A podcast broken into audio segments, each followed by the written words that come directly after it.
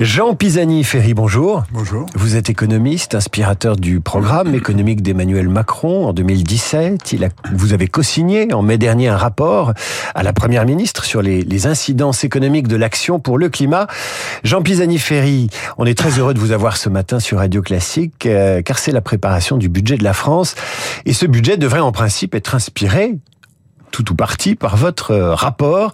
Avant d'en parler, une question pour vous qui avez participé euh, à la conception du programme économique du candidat Macron en 2017, et une question qu'on peut tous se poser parce que le temps a passé, six ans déjà. La politique que mène le gouvernement aujourd'hui est-elle celle que vous aviez imaginée? Euh, C'est une politique que je trouve à laquelle il faut, je crois, reconnaître une qualité, c'est la constance. Euh, c'est-à-dire que il a, il était clair, d'ailleurs ça avait commencé avant avec le CICE sous François Hollande, euh, il était clair que le diagnostic qu'il portait, c'était celui du rapport gallois, c'était l'idée de dire euh, la France souffre d'un problème d'offre, la France souffre d'un problème de sous-compétitivité des entreprises, et on va remédier à ça. Et il a été, en fait, il est remarquablement constant sur ce point. Alors, et pourtant, et pourtant, il y a des points sur lesquels je, je, suis d'accord et des points sur lesquels non, je suis mais on va y venir. Mais euh, fondamentalement, euh, je pense que la, la ligne euh, est assez assez claire. C'est pas évident pour les Français qui, qui nous écoutent, mais vous êtes expert, euh, parce qu'une politique économique souvent c'est fragile. Celle de Macron a dû tenir compte des gilets jaunes, du Covid, de la distribution de moyens aux Français, de subventions. On a parlé du quoi qu'il en coûte, évidemment la hausse des prix de l'énergie, la guerre en Ukraine, l'inflation aujourd'hui. Malgré ça, vous estimez que le cap a été tenu bah, il faut bien euh, répondre aux événements, sinon c'est l'obstination. Hein. Euh, mais, mais je pense que oui, euh, si vous voulez, quand vous, y compris par exemple dans la réforme des retraites, qui n'a pas été assumée comme ça, mais l'idée de la réforme des retraites, c'était de relever le, le, le taux d'activité, c'était l'idée de créer de la ressource euh, en euh, augmentant le taux d'activité des seniors. Euh, donc il y a, y, a, y a une ligne qui est si vous est... deviez la résumer en un mot pour nos auditeurs, qui sont pas tous férus d'économie.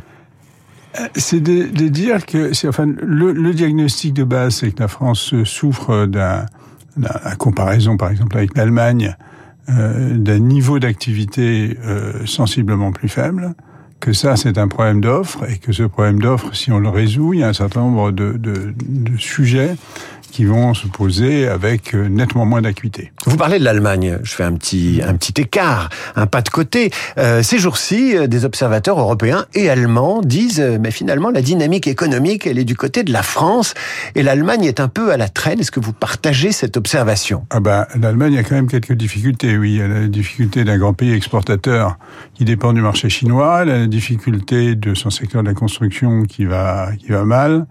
Euh, elle a les difficultés de la coalition qui a du mal à s'entendre. Euh, vous avez vu la sortie euh, hier du ministre de l'économie et des finances euh, sur euh, des ministres des finances euh, sur la question de, du plan de Bruxelles sur justement la, la, neutralité carbone. donc oui, l'Allemagne a quand même un certain nombre de difficultés. Est-ce que est-ce que vous diriez que quand l'Allemagne va mal, la France va mieux? Il y a un effet de balancier où les deux économies peuvent bien se porter ensemble. Les deux économies peuvent bien se porter ensemble. Euh, on est en fait très très complémentaires. Hein. dire euh, la, force de l'exportation allemande, par exemple sur le sur le marché chinois, ben, il y a un certain nombre de sous-traitants européens et français qui en bénéficient. J'en viens à votre rapport sur les incidences économiques de l'action pour le climat. Euh, nos dirigeants préparent le budget. Ce budget 2024, le rapport est sorti en mai. Vous l'avez remis évidemment à la première ministre qui vous l'avait commandé. Est-ce que vous avez le sentiment que le budget 2024 intègre, j'ose pas dire les recommandations parce que votre rapport est très large. Il parle de méthode, il parle de mesures, il parle de ce qu'il faudrait faire à long terme, 2030, 2050. Il parle aussi d'investissements gigantesques pour réussir la transition énergétique. Donc on peut pas tout faire en un budget. Mais est-ce que vous avez le sentiment que le budget 2024 que préparent nos dirigeants tient compte de vos préconisations? Écoutez, j'attends, j'attends de voir bien sûr, hein, mais, j'ai le sentiment qu'on a, en tout cas, la première euh, étape ça va, ça, ça, ça, a des chances d'aller dans le bon sens. Voilà. C'est-à-dire que les, les 7 milliards qu'on a dégagés, c'est ça correspond à ce qu'il faut faire la, la, première année. Alors ensuite, la question c'est qu'est-ce qu'on va faire les années suivantes? Euh, et puis, euh, et puis, c'est pas seulement une question d'argent, c'est aussi une question euh, d'orientation, de, de décision réglementaire, de fermeté euh, sur ces, ces, sur ces sujets. Et vous pensez que Emmanuel Macron l'aura cette fermeté? Vous parliez de Constance à l'instant sur les six dernières années. Je ne sais pas. Je pense qu'il a des convictions très profondes sur le sujet de, de l'économie de l'offre. Euh, je ne sais pas quelle est la fermeté de ses convictions sur le sujet de la transition écologique. Vous dites dans ce rapport, je parle toujours du rapport de mai dernier, que pour financer la transition écologique, il faut des investissements importants. Ça inquiète ceux qui ne veulent pas creuser la dette, parce que vous dites qu'il faudra s'endetter, de la bonne dette. Et puis ça inquiète ceux qui ne veulent pas plus d'impôts. Et vous dites aussi, bah, faudra peut-être plus d'impôts. Ça avait une polémique parce que vous disiez il faut faire payer peut-être les Français les plus aisés. Et puis ça inquiète ceux qui veulent que l'État fasse plus pour le climat. Comment fait-on pour sortir de ces multiples, j'ose pas dire contradictions, mais... Ah ben, c'est le, le, réseau de contraintes euh, dans lequel on est. Et c'est pour ça que je dis, euh, on ne sait pas encore euh, quel pari va prendre le gouvernement. Alors ce que le gouvernement a repris euh, c'est des chiffres sur lesquels euh, nous, nous, avons abouti, auxquels nous avons abouti. Euh, et ça, ils sont pas contestés. Euh, donc ça, c'est un, un, un, premier point qui, est, qui, me semble très important. C'est que cette idée qu'il faut des investissements massifs. Pourquoi il faut des investissements massifs? Pour tout simplement parce que la transition écologique, c'est de remplacer des énergies fossiles par du capital. Hein. C'est une transformation prodigieuse de l'économie française. Enfin, quand on vous lit, c'est vraiment une mutation. Euh, je la comparerais presque à ce qui s'est passé à la fin de euh, au, 19e siècle et, au 20e siècle. Ben oui, c'est une révolution industrielle. Hein. C'est une révolution industrielle. Simplement, elle va être beaucoup plus rapide et elle va être pilotée beaucoup plus par euh, par les politiques publiques parce que c'est pas spontanément que ça se fait.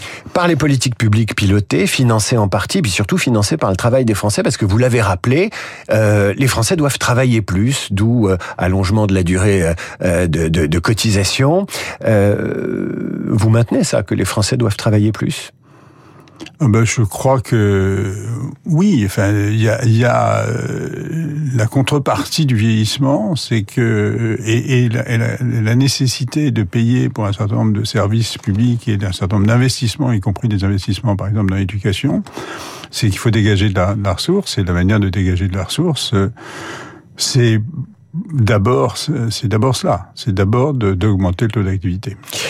J'ai quelques questions assez simples à vous poser. Le président a promis il y a dix jours une conférence sociale à l'issue de ses entretiens à Saint-Denis avec les chefs de parti. Il sera question dans cette conférence sociale très probablement euh, des salaires. Faut-il augmenter les salaires pour embaucher plus?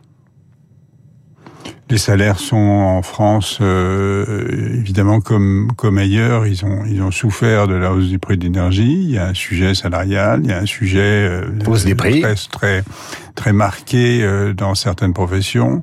Euh, oui, je pense que la question salariale se pose. Euh, maintenant, ce, ce, choc qu'on a subi, c'était d'abord un prélèvement extérieur. Hein. Et donc, sur, face au prélèvement extérieur, on peut pas dire simplement qu'on indexe tous les salaires. Ça, ce serait, ce serait évidemment une grosse erreur.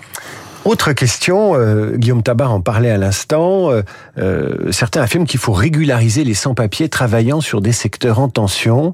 vous aviez en son temps, vous étiez intervenu en 2018 sur la question des demandeurs d'asile. Là, il ne s'agit pas des demandeurs d'asile, il s'agit de gens qui ont un boulot mais pas de papier sur des secteurs en tension.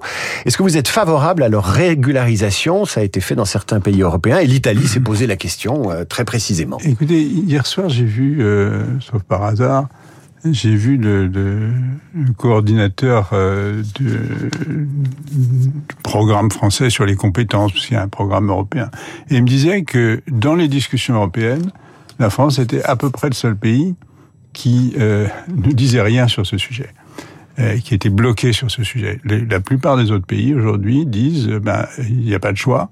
Il faut dire quelque chose, il faut dire oui, ou il faut dire non? Il faut dire oui. Hmm. Il faut dire oui. Il faut dire dans les métiers en tension, que ce soit des métiers de la santé, que ce soit des métiers du bâtiment, que ce soit, il faut, il faut euh, faire venir euh, et accepter et intégrer euh, des étrangers non communautaires. Il y a une question et une critique surtout récurrente qui vient de la gauche aussi, comme cette proposition de régularisation, et qui consiste à reprocher à Emmanuel Macron d'être le président des riches. Est-ce que c'est un mauvais procès?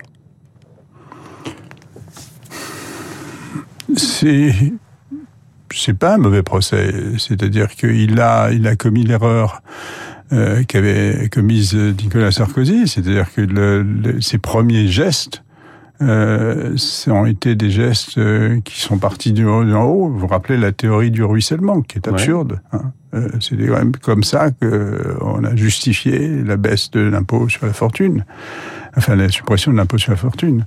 Donc euh, oui, euh, c'est un peu le péché originel dont il n'arrive pas à se défaire. Un dernier mot, Jean Pisani-Ferry, j'en reviens à ce rapport que j'invite nos auditeurs à lire. Vous allez sur votre euh, moteur de recherche préféré et vous tapez Jean Pisani-Ferry, rapport, climat, c'est les mots-clés, incidence économique, et vous le trouverez, il est très pédagogique et facile à lire. Vous parliez d'un effort colossal de transformation de l'économie française et de son appareil productif. Si la Chine ou l'Inde ou le continent africain ne suivent pas des objectifs comparables, est-ce que ces efforts ont un sens? C'est la grande question. Euh, moi, je pense qu'ils ont un sens. Je pense qu'on a euh, non seulement un devoir, mais, mais que c'est un, une carte qu'on peut jouer. Euh, je comprends qu'il puisse y avoir de scepticisme. Maintenant, quand je regarde ce qui s'est passé avec les États-Unis, les États-Unis ont viré. Ils ont viré à leur manière, c'est-à-dire qu'ils ont pris une stratégie qui n'est pas celle de l'Europe. Euh, quand je regarde ce qui se passe en Chine euh, et quand je regarde ce qu'écrivait euh, le, le, directeur général de l'Agence internationale de l'énergie dans le Financial Times il y a, deux jours, il disait le pic des énergies fossiles va se passer au cours de la décennie. Ensuite, l'inversion va, va, commencer à se produire, et notamment parce que la Chine euh, change de modèle de développement. Euh, voilà. Donc vous êtes optimiste. Je pense, je pense, que oui. Je pense qu'il faut, je pense qu'il faut y aller. Jean Pisani-Ferry, merci. Merci d'avoir été avec nous ce matin sur Radio Classique. Euh, je rappelle le titre de ce rapport, Les incidences économiques de l'action pour le climat. Vous allez sur Internet et vous allez le trouver très facilement sur le site de France Stratégie. Merci à vous. Merci. À suivre le rappel des titres et la revue de presse d'Hervé Gattegno où il sera question de guerre, de succès.